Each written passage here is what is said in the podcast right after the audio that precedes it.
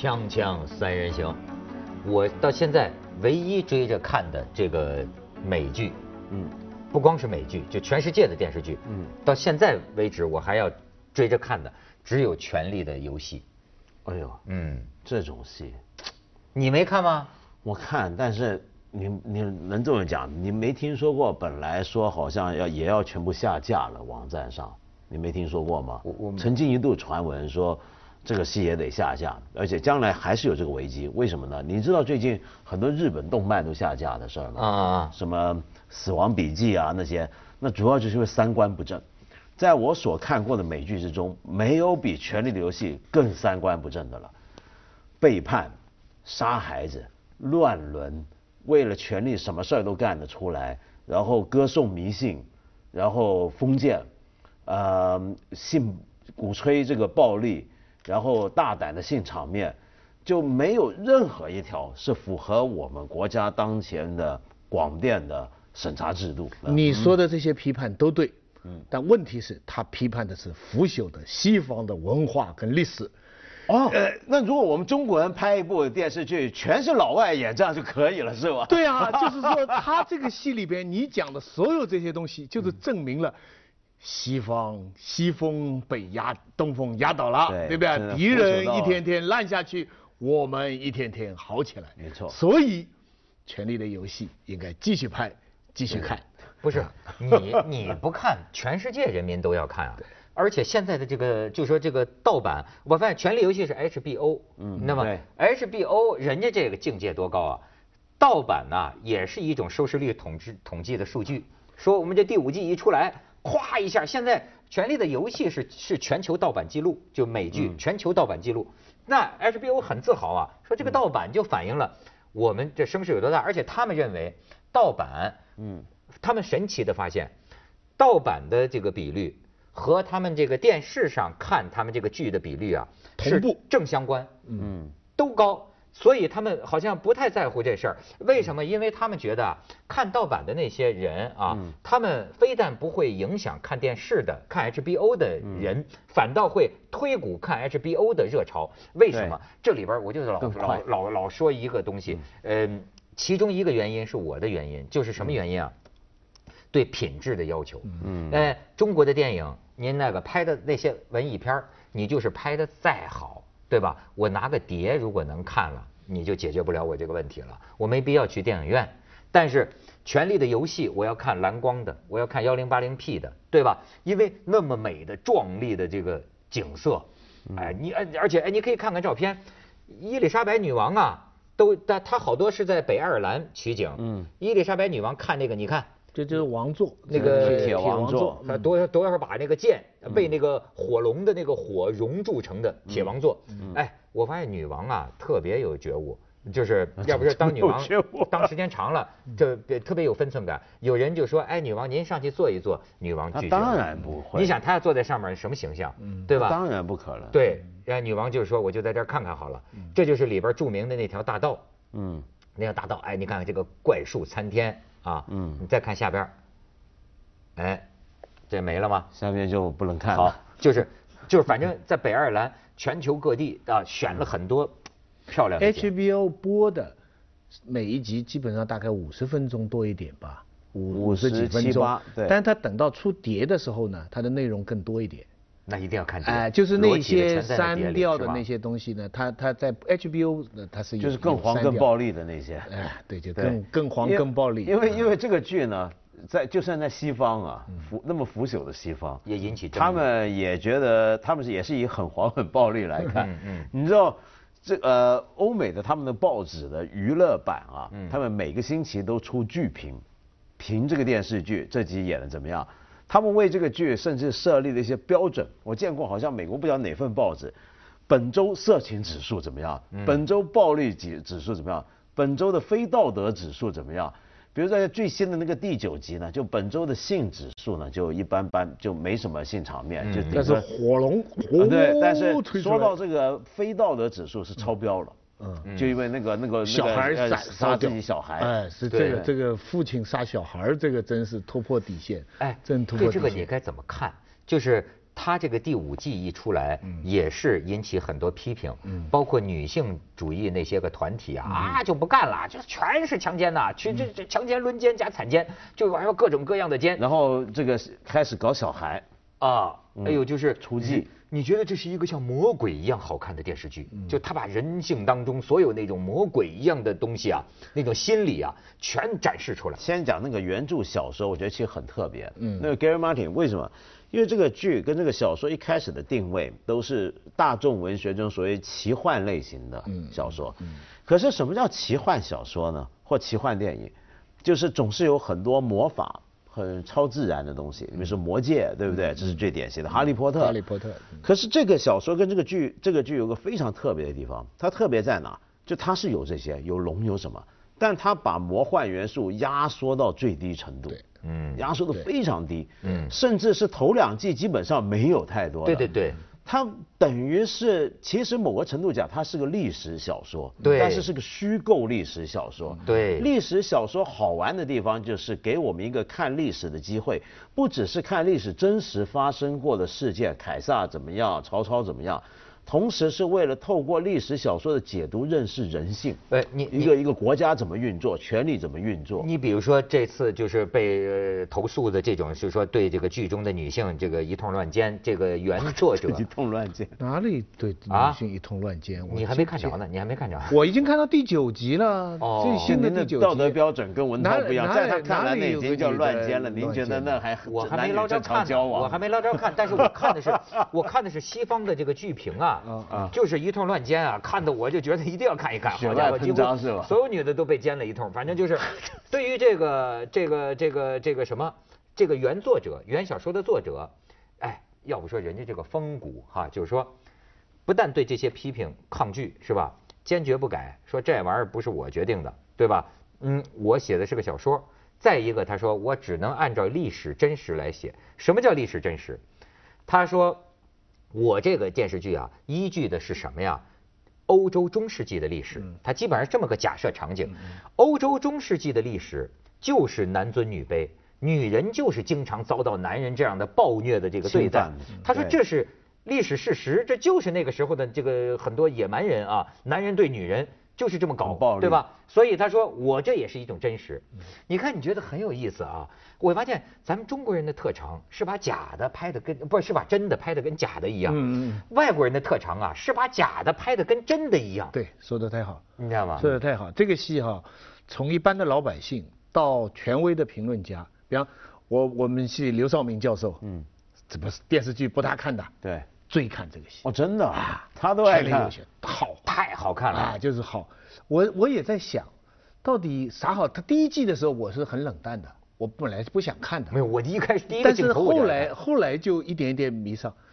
第一个我想最明显的一个好处就是说细节真实，嗯，这点是你要你要真的要佩服他。那这好奇怪，对不对？你称赞一个虚构的东西是真实的，他的故事哈天马行空，是完全不存在。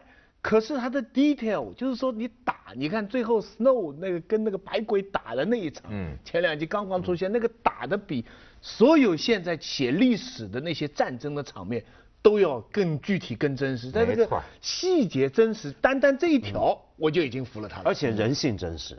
你你说咱们拍的那些个什么狗血剧，还敢叫什么步步惊心？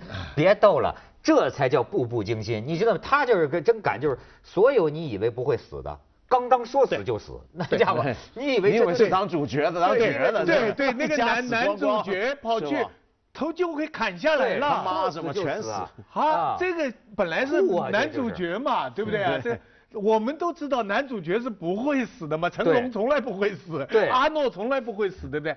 第一集完，啪，头就没了。接下去我们找不到北了，英雄没了，嗯，可怎么办呢？就是这这么一个剩下的全都是坏蛋。对，然然后呢？我觉得有意思的是，这个戏里面呢，你看他的呃对人的看法，呃，当然我们说他是渲染暴力人的阴暗面，但是非常可信，因为我们在历史上读到那些所谓的英雄人物、掌权者，他们的权谋斗争就是按照这个玩的。你比如说，它里面出现那个呃龙妈啊，小龙女那个小龙女。以一个解放者的面目出现，对吧？解放奴隶是吧？但最后搞不定，为什么？原来他不会治国，就是他在到底这牵涉很多复杂政治问题。就一个社会阶级不平等，那是否表示解放平民大众，这个社会就会好了呢？把所有的富人全压下去，是不是就会好呢？那么你再比如说，你看他他里面讲到的那种一个一个国王，一个女王，那个女王啊勾心斗角，终于取得大位。那么，但是他要仰仗宗教的力量，但是宗教的力量会怎么过来把它反噬过去？让我想起红卫兵。对，他他对宗教那个势力的培养，是让我想起以前德国的那个那个。对，就跟就或者说以前对教会也是这样，对对对。你知道，你你们说的这个就让我想起什么啊？就是说，最近也有人在朋友圈上写一篇文章，就是这个呃忧国忧民呐，就说中国电视正在走向反制的倾向，就是。就是反聪明啊，就反制，就是说电视台被这个收视率给追的啊，然后就彻底的就反制，反制，因为呢，就是他必须以最低无下限的姿态照应那些个最蠢的人，可是这样是没有希望的，你知道吗？就因为他现在统计数据大量表明，高收入阶层的、中收入阶层的观众现在越来越远离电视，就说你可以这么整，撒狗血，你可以这么整，但是呢。你这么整下去啊，你像这种文化或者说是接受能力较低层次的人群越倾斜，在短期内你得到了收视率，可是从长远看，结果谁都知道，你最终我有过一句评价，不是变成幼儿园，就是变成动物园，就是你你全往这个方向发展，但是你看最后是幼儿动物园，对，幼儿动物园，但是呢，你反观你像这个《权力的游戏》，就是刚才你们讲的，也有人说。说这个三观啊，好像怎么都是负面的东西。你要这么说，就请你看一看莎士比亚。嗯，那么莎士比亚，你知道吗？他是给成年人看的哎。对。包括纸牌屋，你说纸牌屋政治这么黑暗吗？没错，正是让美国人民了解到这些个政客他有欺骗你们的可能。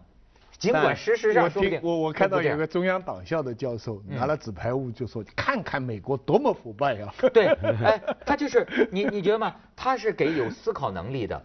成年人就包括《权力的游戏》啊，让你看到人性，让你看到人性的黑暗。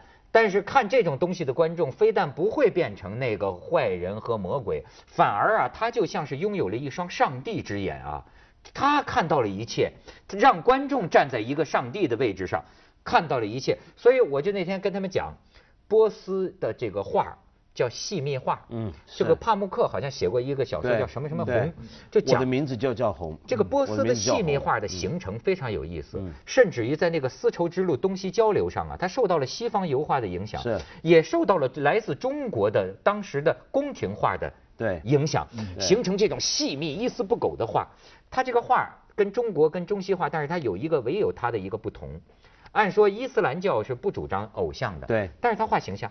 但是呢，这个画有一个特点，你看这个波斯细密画啊，没有明暗，对，他画黑夜啊，也跟白昼一样，只有一个月亮，你知道这是黑夜。但是他画这个，比如一男一女在墙后边谈恋爱，墙后边和墙这边，他一个视角啊，他全部都看见，没有视觉的死角。后来讲这个里面跟他的伊斯兰信仰有关系，因为什么呢？因为他神圣的嘛。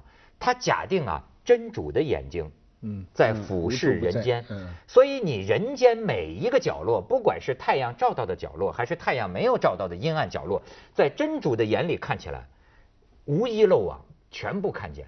所以我有时候觉得，这种所谓展示人性阴暗面的电视剧，您只要拍的真是高大上，你能把观众啊尊为上帝之眼，观众真是全看到了。可是文涛，你知道这这就说到很奇怪的事儿，这种话我们我们先去一下广告再说啊，锵锵三人行广告之后见。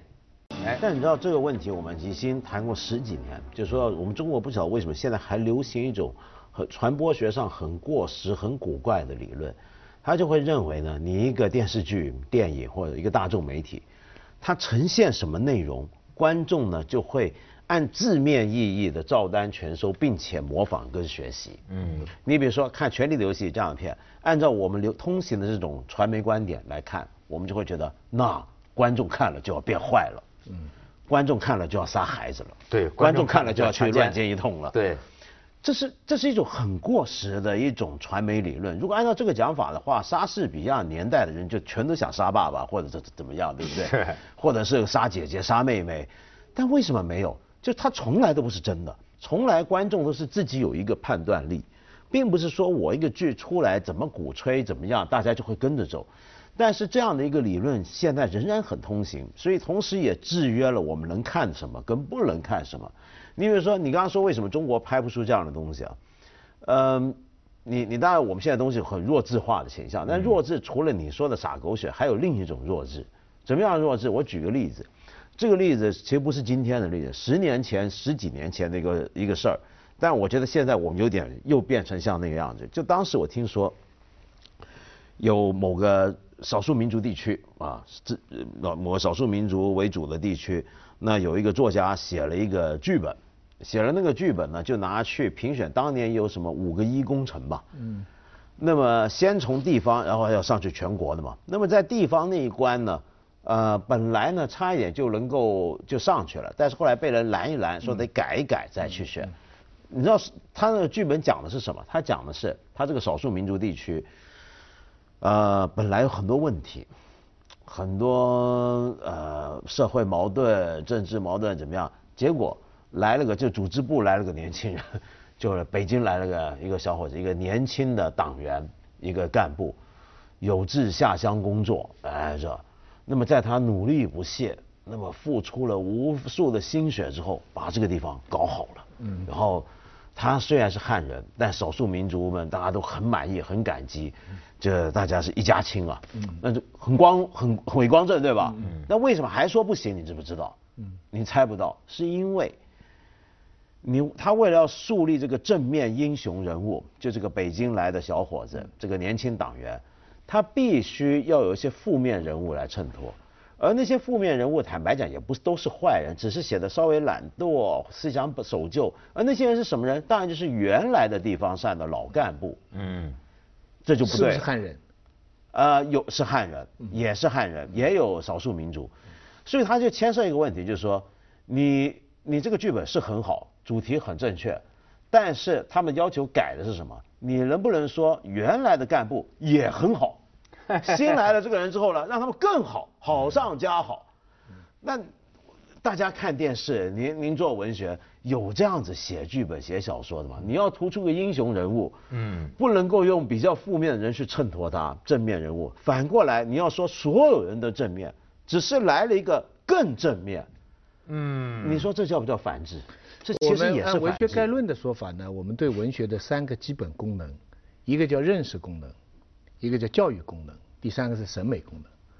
那么所以呢，中国呢一直强调这个教育功能，其实这也不仅是几十年，不仅是我们现在这样，从来也都强调教化功能。